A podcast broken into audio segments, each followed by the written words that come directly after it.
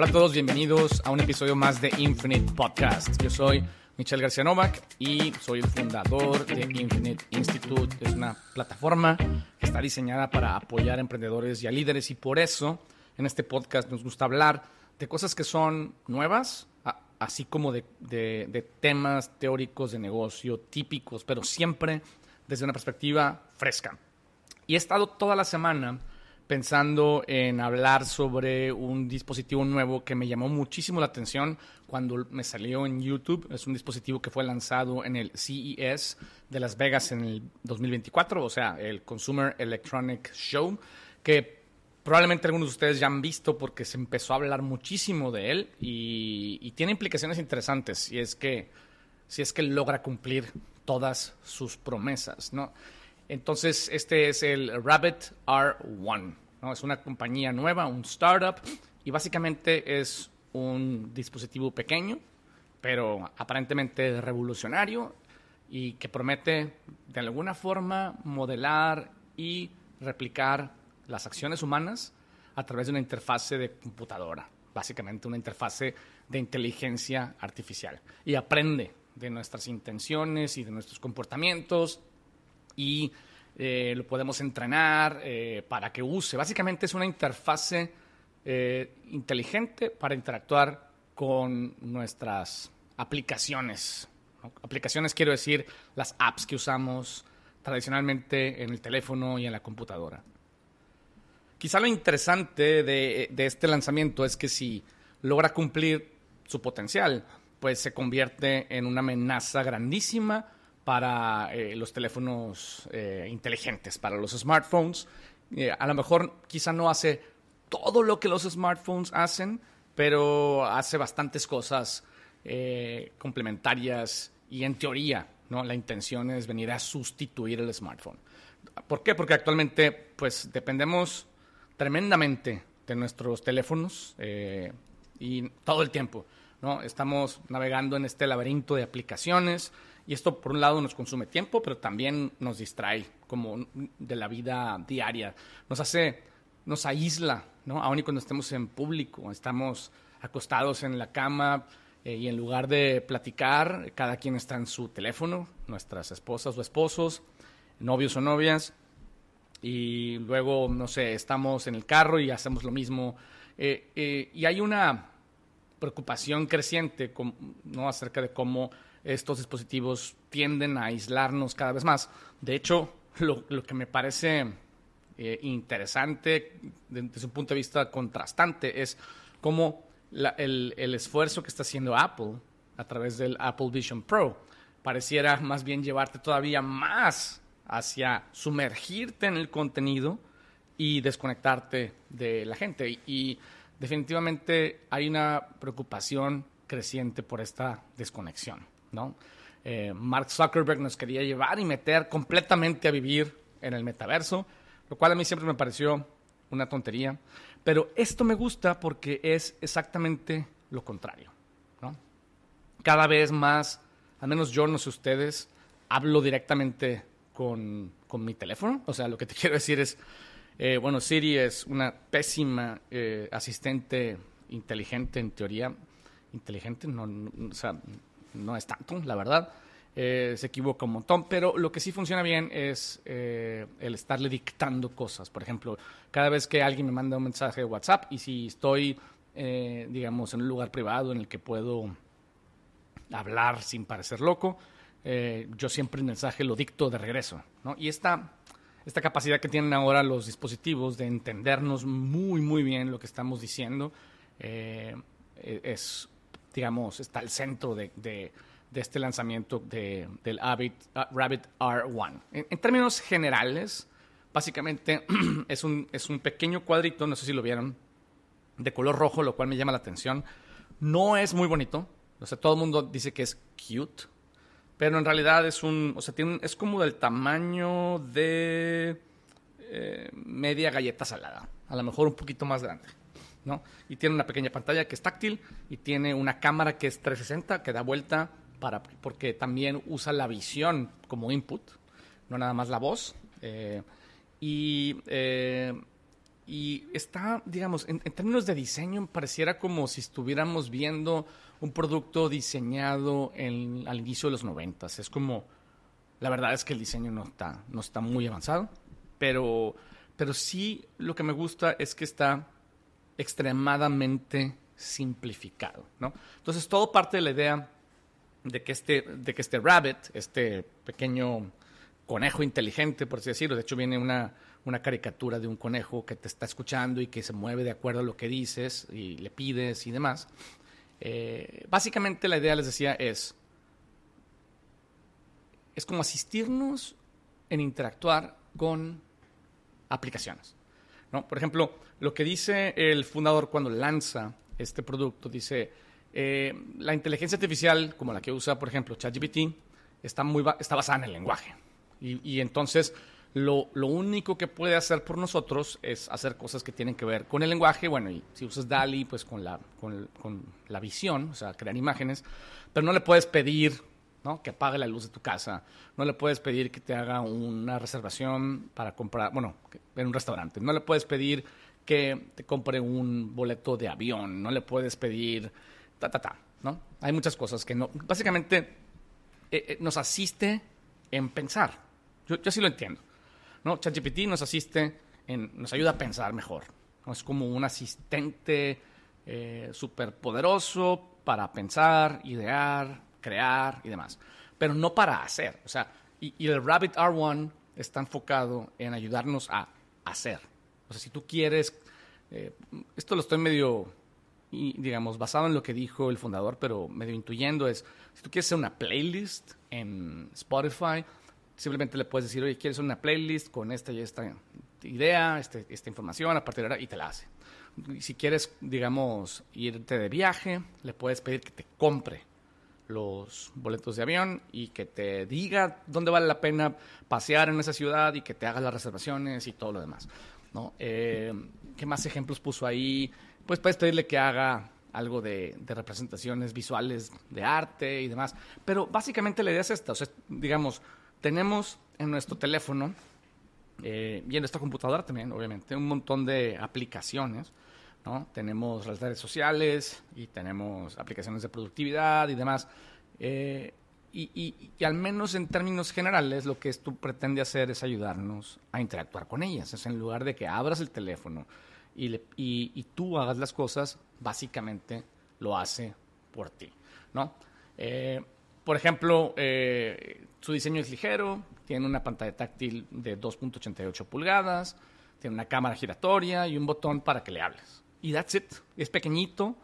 Eh, y, y, yo pienso que, o sea, lo primero que pensé es, hmm, esto, esto definitivamente, si, si logra, insisto, cumplir su promesa, y, y, hay dudas generalizadas con respecto a esto, primero porque no se ha lanzado, y segundo porque el precio es ridículamente barato, son como 200 dólares que cuesta el dispositivo y, y, no, y no, no, no ningún tipo de aplicación. Yo sé que por otro lado hemos visto recientemente eh, que otras compañías como Humane, que es fundada por un un grupo de ex empleados de Apple están buscando hacer algo similar en teoría, pero es mucho más caro y sí implica una, una suscripción. La razón por la que la gente está dudosa de que si esto va a funcionar con tal precisión como aparentemente promete, es porque el precio es ridículamente barato y que no tiene ninguna, no implica una suscripción de ningún tipo. O sea, tú pagas en teoría estos 200 dólares, más o menos por ahí, y, that's it. Básicamente, estos 200 dólares es todo lo que tienes que pagar, al menos por ahora. Y la duda es, ¿no creen, digamos, los expertos y los analistas de tecnología, no creen que esto vaya a ser suficiente para, para poder sostener a la compañía? ¿no? Entonces, eh, una, una de dos. O, o nos están queriendo enganchar con un precio ultra barato para luego luego ya que nos tengan como usuarios, buscar formas de monetizar más nuestra interacción con ellos, lo cual es muy probable, o simplemente están tratando de posicionar una tecnología nueva, una solución nueva, agarrar un montón de usuarios y luego vendérselo eh, a una compañía como Apple o como Microsoft o como cualquiera de ellas. Eh, Samsung inclusive podría ser. Eh, pero, pero lo interesante para mí es la amenaza, yo diría, no solamente es para, para compañías como Apple o Samsung, etcétera, sino qué pasa con todas las aplicaciones que han sido desarrolladas por emprendedores alrededor del mundo y de las cuales dependemos hoy un montón, eh, que dependen del smartphone. ¿Qué pasa cuando la relación que tiene Spotify o Pinterest o cualquiera de estas aplicaciones ya no es contigo, sino es con un robot? ¿Sabes? Porque hay un robot que está como intermediario entre, entre ellos y nosotros. Y, y entonces esa relación directa se pierde, por un lado. ¿no? Eh, y también, pues obviamente en esa relación directa, pues hay una oportunidad para, para no sé, ponernos comerciales o para hacer upsales. Si le compraste una cosa, pues te, muestran un par más. Eh, el caso es que definitivamente esto, si, si logra madurar, y a lo mejor esta no va a ser la solución, pero probablemente en un par de años hay otra compañía tipo Humane o tipo Rabbit que vengan como a tratar de retar esto. Yo creo que hay un, un, grupo suficientemente grande de personas inteligentes, bien fondeadas, eh, interesadas en cambiar la dinámica de interacción con la tecnología, usando evidentemente estas nuevas tecnologías como la inteligencia artificial y el eh, speech recognition, etc. Pero eh, entonces, ¿qué es lo que va a pasar? O sea, por un lado yo creo que van a pasar dos cosas. Uno, van a surgir nuevos desarrollos de apps que están, eh, digamos, van a estar basadas en este tipo de interacción con este tipo de dispositivos que son como la evolución del smartphone. Eh, y, y, a lo mejor dicen, bueno, si bien ya no voy a tener la relación directa contigo y si bien ya no voy a, no vas a interactuar visualmente conmigo, entonces pues voy a a lo mejor a ser muy, pues, ¿cómo decirlo? Muy funcional, muy simple, muy rápido, muy específico. Y, y, entonces en lugar de preocuparme tanto por tener una interfase diseñada para los ojos humanos, voy a tener una interfase diseñada para la eficiencia y rapidez de un, de un agente eh, artificial, ¿no? de un robot, básicamente. Y esto nos lleva a un punto bien interesante que, escuché hace tiempo y que ahora estoy entendiendo de dónde viene. Si bien en los últimos 20 años hemos hablado un montón sobre human-centric design, ¿qué pasa ahora en donde no nada más tenemos que diseñar para el humano usuario final, sino para el robot que está en medio? Y esto, yo vi por ahí que le llaman este, agent-centric design. O sea, que, o sea, este, la palabra agencia me gusta porque es, es una palabra que implica eh, el, tener, el tener agencia, es el tener, eh, estar empoderado para hacer cosas, ¿no? O sea, hacer agencia es, es buscar y lograr cosas. Entonces, un agente eh, puede ser un agente de inteligencia natural, como lo somos nosotros los humanos, o un agente de inteligencia artificial. Agent-centric design pareciera que va a convertirse en algo importante. Ahora, la verdad de las cosas es que así de bote pronto me da la impresión de que va a ser mucho más sencillo hacer agent-centric design que hacer human-centric design. La diferencia entre los humans y los robots probablemente sea que los humanos no tenemos ni la más remota idea de por qué hacemos lo que hacemos, ni la más remota idea de qué es lo que realmente queremos y qué es lo que realmente necesitamos. Si eso fuera así, seríamos robots. O felices, por lo pronto. Eh, y no somos así. Eh, pero en cambio, un robot pues tiene muy claro para qué fue creado y qué es lo que necesita de parte de las aplicaciones que interactúen con él. Entonces, probablemente me puedo imaginar un estándar de APIs para las cuales diseñas de una manera súper eficiente.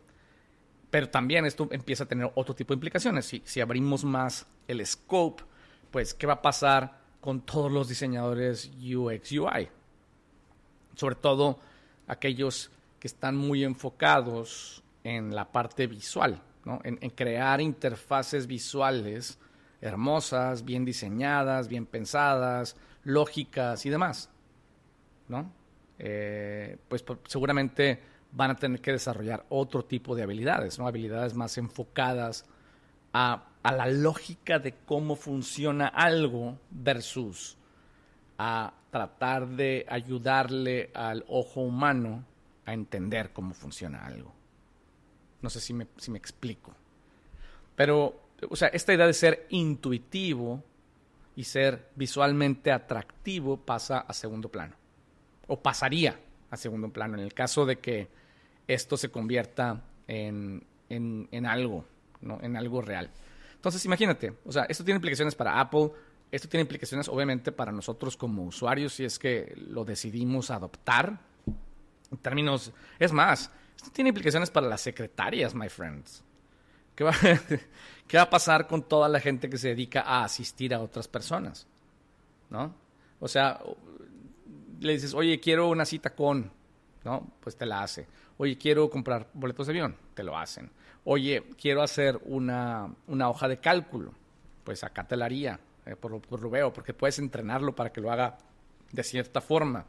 Oye, entonces, no sé, eh, si bien el 2023 estuvo caracterizado por una tecnología que se llamó ChatGPT, que, que, que al menos yo personalmente uso absolutamente todos los días como un asistente personal que me ayuda a pensar, pues ahora posiblemente si las cosas salen como, como esta empresa planea, pareciera que el 2024 podría caracterizarse por ser el año en el que complementariamente a estas tecnologías generativas como ChatGPT que nos ayudan a pensar, podrían empezar a surgir compañías como el Rabbit R1 que buscan ayudarnos a hacer.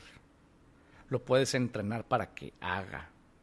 Y, obviamente las posibilidades van mucho más allá de comprar un boleto de avión. ¿no? Digamos, así como yo puedo entrenar un, GPT para, por ejemplo, algo que hago es para poder leer más rápido, y hice un, un GPT, eh, que básicamente lo entrenas para que haga ciertas cosas. Yo lo que lo entrené es, ¿sabes? Cuando yo veo un artículo interesante, copio todo el texto y lo pego en el GPT y le pido que me lo estructure en una cantidad de palabras y en una estructura básica. Entonces, para mí es mucho más rápido leer porque puedo leer introducción, problemática, solución, ejemplos, conclusión. Entonces, todos los artículos que leo tienen esa estructura y tienen 500 palabras, al mucho, eh, y puedo, puedo consumir información mucho más rápido. Entonces, eso es un, un, entrenamiento que yo le hice a un, a un GPT. ¿Qué pasaría si, que, cómo puedes entrenar a un rabbit? Ah, te decía, a lo mejor para hacer análisis de financiero de un spreadsheet o lo puedes entrenar para atender a, tus clientes, ¿no? Creo que eso también, ChatGPT es algo que podrías en teoría hacer. Pero, pero bueno, e, el caso es que lo, lo interesante para mí es que este futuro potencial, emergente, que tiene sin duda implicaciones que está resolviendo varios problemas, ¿no? Está resolviendo el problema de, que estamos sumergidos en las pantallas todo el tiempo y que esto nos está distanciando como humanos. También resuelve el problema de que somos, al final, nuestro teléfono, quote unquote, inteligente, pues requiere que nosotros hagamos el jale, básicamente. Que abramos la aplicación, que le piquemos, que hagamos, que de ahí la ¿sabes? las interfaces tienen que ser intuitivas para que tú como agente de inteligencia natural puedas usarlo, ¿no? Pero en, esta, en este caso eh, pareciera que el futuro está en una interacción más verbal. No quiero decir que la parte visual va a desaparecer, pero sí al menos en términos de cosas pragmáticas, productivas, simples, ¿no? Entonces, eh, por un lado, no es sorprendente que, que no sea una compañía como Apple la que está introduciendo esta solución. ¿no? Al menos cuando vivía Steve Jobs. Mm. Pero bueno. Eh, ellos, eran, ellos mismos eran los que se autocanibalizaban. Que o sea, ellos mismos se aseguraban de crear la tecnología que iba a sustituir a la tecnología que hoy les da de comer. Eso pues obviamente desde que ya no está ese fundador, ya no sucede y más bien viene del, de, de los emprendedores, sin duda. Ok, perfecto. Siempre lo nuevo viene no del establecimiento, sino de quien no tiene mucho que perder. Porque las compañías bien establecidas tienen más que perder. Ahora, eh, me gusta la idea del Apple Vision Pro, esta idea de, computación espacial, o sea, donde te la vas a poner en, en, los ojos y vas a poder interactuar con estos, digamos, dispositivos digitales con los ojos y con los dedos. Eh, sí, está bien y yo creo que hay cosas que van a tener su lugar ahí, particularmente eh, el entretenimiento, aunque no sé si vieron, pero interesantemente ni YouTube, ni Spotify, ni Netflix acaban de anunciar que no van a desarrollar aplicaciones para el Apple Vision Pro. Yo digo, mm, probablemente no ahorita. Si les va bien al Apple Vision Pro y la gente lo adopta, eh, no les va a quedar de otra, pero es un gran, gran, gran if. La verdad, yo creo que está lejos de ser un producto de adopción masiva. ¿no? Nos puede sorprender la evolución rápida que puede tener al grado de que se puede convertir en unos lentes como los que usamos todos los días, en unos 4 o 5 años. Ojalá, eh, lo dudo, honestamente. 10 años mínimo o más. Eh, el problema es que en ese, en ese proceso van a empezar a haber retadores del status quo, como Humane, como Rabbit, que, que, que, logran la disrupción. La verdadera disrupción es resolver el problema mejor desde una perspectiva completamente distinta. ¿Sabes?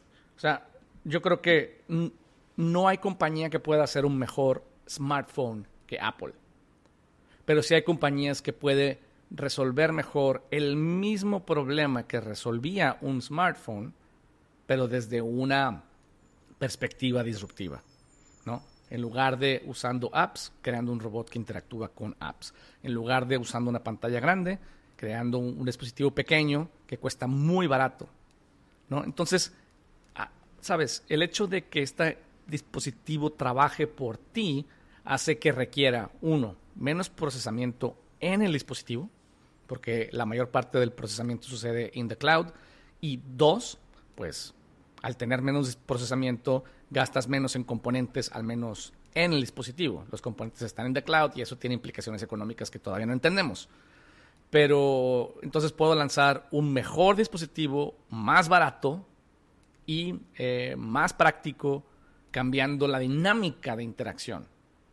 No, no es un dispositivo que tiene apps, es un dispositivo que interactúa con esas apps en la nube. Lo cual me parece fascinante, la verdad. Y cada vez nos sentimos más cómodos hablando con estos robots como si fueran personas. La verdad es que hace ocho años, por ahí, que se lanzó el, el Amazon Echo con Alexa, pues sí nos sentíamos medio pendejos, ¿no? Eh, hablando con, una bocina. Eh, también nos daba risa hablar con Siri la verdad es que Siri nunca maduró.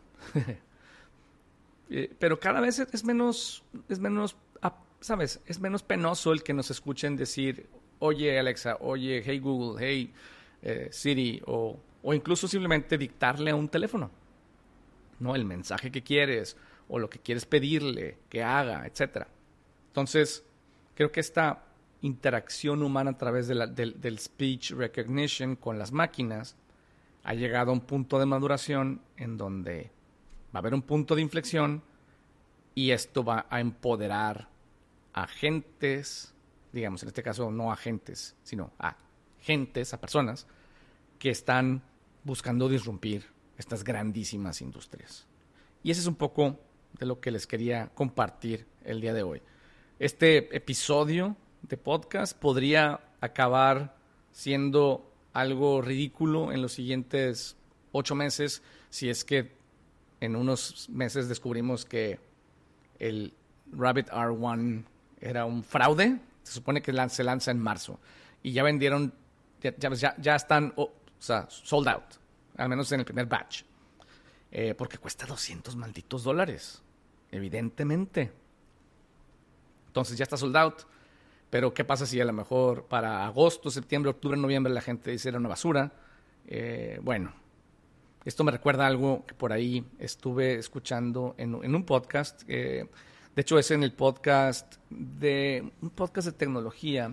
Se me olvidó el nombre, siempre se me olvidan los nombres, chingado. Pero eh, lo que estaban discutiendo es cómo se ha puesto de moda eh, el, ser pesimista. ¿No? Ser pesimista es mejor visto que ser optimista. O sea, cuando un, cuando un pesimista se equivoca y las cosas salen bien, pues nadie le reclama, dice, bueno, pues qué bueno que salieron bien. Pero cuando un optimista se equivoca y las cosas salen mal, nos tachan de iluso, ¿no? Ingenuo, ¿sabes? Eh, pues de tonto, básicamente. Entonces, yo estoy entusiasmado, pero estoy también eh, sanamente escéptico, ¿no? De este, de este dispositivo en particular. Pero no de este movimiento hacia una nueva forma de interactuar con la tecnología. De ese estoy seguro. Y también estoy seguro que las compañías eh, establecidas, como Apple, etcétera, eh, no están poniendo suficiente atención y suficiente energía ahí. Y los van a agarrar con las manos en la puerta. Muy bien.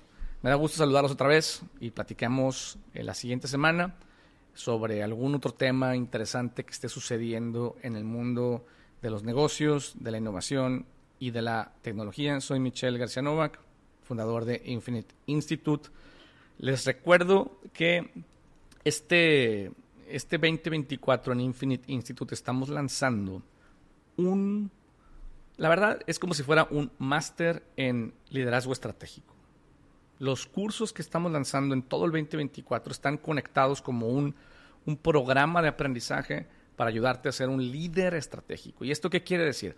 Esto quiere decir que te vamos a ayudar a pasar desde lo más abstracto hasta lo más aterrizado en términos de entender quién eres, en términos de entender cuáles son tus metas, de cuáles son, cómo puedes diseñar actividades para, sabes, diarias y operativas para cumplir esas metas? ¿Cómo puedes armar el equipo correcto para que te ayude a lograr esas metas? ¿Cómo los puedes motivar? ¿Cómo los puedes alinear? ¿Cómo puedes ayudarles también a, a tomar decisiones para que no seas un micromanager? Todo eso quiero que lo cheques en la página de Infinity Institute. Si te vas a la sección de cursos, hay una parte que dice cursos 2024 y vas a poder ver los 12 cursos que estamos lanzando este 2024 que te van a ayudar a ser un líder estratégico. En ninguna escuela te enseñan estas cosas. En ninguna. Porque son las, es el sistema operativo del liderazgo. El problema es que las escuelas de negocio se quedan o en lo ultra estratégico abstracto o se van a las tácticas desconectadas. Y, y en general nadie habla de las habilidades soft que nos hacen un buen líder. Yo personalmente he batallado mucho con ese tema a, lo largo de mi carrera y me he vuelto un mejor líder, pues desarrollando conocimiento y habilidades, estudiando el tema eh, y me ha cambiado la vida por completo. Si bien antes no sabía quién era y a dónde iba, lo tengo más claro. Si bien antes no sabía cómo trabajar con la gente y básicamente era un general que daba órdenes, he aprendido a ser un arquitecto que hace un plano y que consigue un grupo de expertos para construir esa casa, en términos metafóricos, ¿verdad? Y, todo eso eh, que me ha transformado en los últimos 20 años, lo quiero compartir contigo, de la mano de un grupo de expertos internacionales que, con los que me he conectado y una red que he construido a lo largo de estos años. Y échale un ojo, yo creo que si quieres verdaderamente transformar y catapultar tu, tu desarrollo, tu carrera profesional este, este 2024, el programa de, de, cursos que estamos lanzando en Infinite Institute te va a sorprender. Eh, y, quiero que lo veas de la siguiente forma. No nada más lo veas como Infinite Institute, ah, es como a ah, tomar unos cursos. Eh, o sea, digamos, si lo ves en términos pragmáticos, son cursos acompañados de talleres y herramientas. Eh, en términos tradicionales. Pero la forma en la que yo quiero que lo veas es como una navaja suiza de los negocios, en donde cualquier problema que tengas, simplemente dices, oye, chin, necesito contratar a alguien. Bueno, ahí viene como reclutar y entrevistar. Chin, oye, necesito crear una campaña de marketing. Pues ahí, eh, sabes, en, un curso de una hora lo puedes, lo puedes resolver con una herramienta que imprimes, la pones en la sala de juntas, traes a tu equipo y lo resuelven. Básicamente es, el modelo yo le llamo educonsultoría, que básicamente es educación enfocada en resolver los problemas que te ayudaría un consultor a resolver. Un consultor para el cual probablemente no tengas tiempo ni dinero para contratar. Y de esta forma es una solución súper simple. ¿No? Es, lo, que, lo que escuchamos de nuestros miembros es lo que, lo que les gusta es la forma en la que simplificamos. ¿no? Temas temas importantes, temas complejos, en cursos cortos. Súper aplicable porque todo lo que hacemos lo diseñamos de la herramienta en reversa. ¿no? Entonces, toda la parte teórica es para que tú puedas usar la herramienta. La herramienta está, es herramienta centric design, vamos a decirlo así. Y, y la tercera parte es que es estúpidamente accesible. Y la accesibilidad está vista desde dos puntos. Uno es que siempre está ahí para ti, pues es para cualquier tema que tengas. Ahí están las herramientas, ahí están los cursos cortos, ahí están los videos y los talleres y demás. Pero también es estúpidamente barato. Y no tienes excusa para no estar ahí. Me encantaría verte en el siguiente taller de Infinite Institute. También en el siguiente episodio de este Infinite Podcast. Chao.